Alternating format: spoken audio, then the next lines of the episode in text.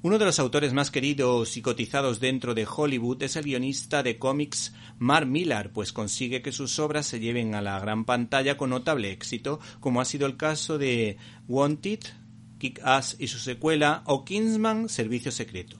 La editorial Panini nos ofrece su impactante visión de Logan, un Logan con cierto aire a Clint Eastwood. El título en cuestión es el siguiente, Lobezno, el viejo Logan.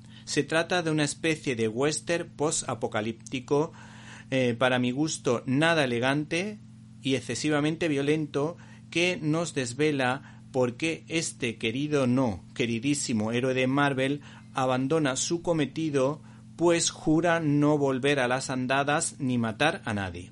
A mi juicio, esta novela gráfica eh, de alguna manera facilitaría un debate o un comic forum sobre cómo tratar de afrontar el dolor y la idea de arrepentimiento. ¿En qué consiste realmente?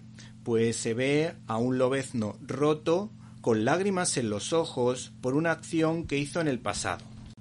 Y este diálogo desde luego lo dice todo entre Ojo de Halcón y Logan. Ahora intenta decirme que Lobezno no merecía morir intenta decirme que he sido un necio al esconder estas garras durante cincuenta años. A lo que Ojo de Halcón responde No me atrevería. no responde Ahora soy granjero, Ojo de Halcón. Estas manos no hacen nada salvo cuidar la tierra, así que ni se te ocurra pedirme que luche de nuevo. ¿Me has oído? Nunca volveré a hacer daño a otra alma viviente.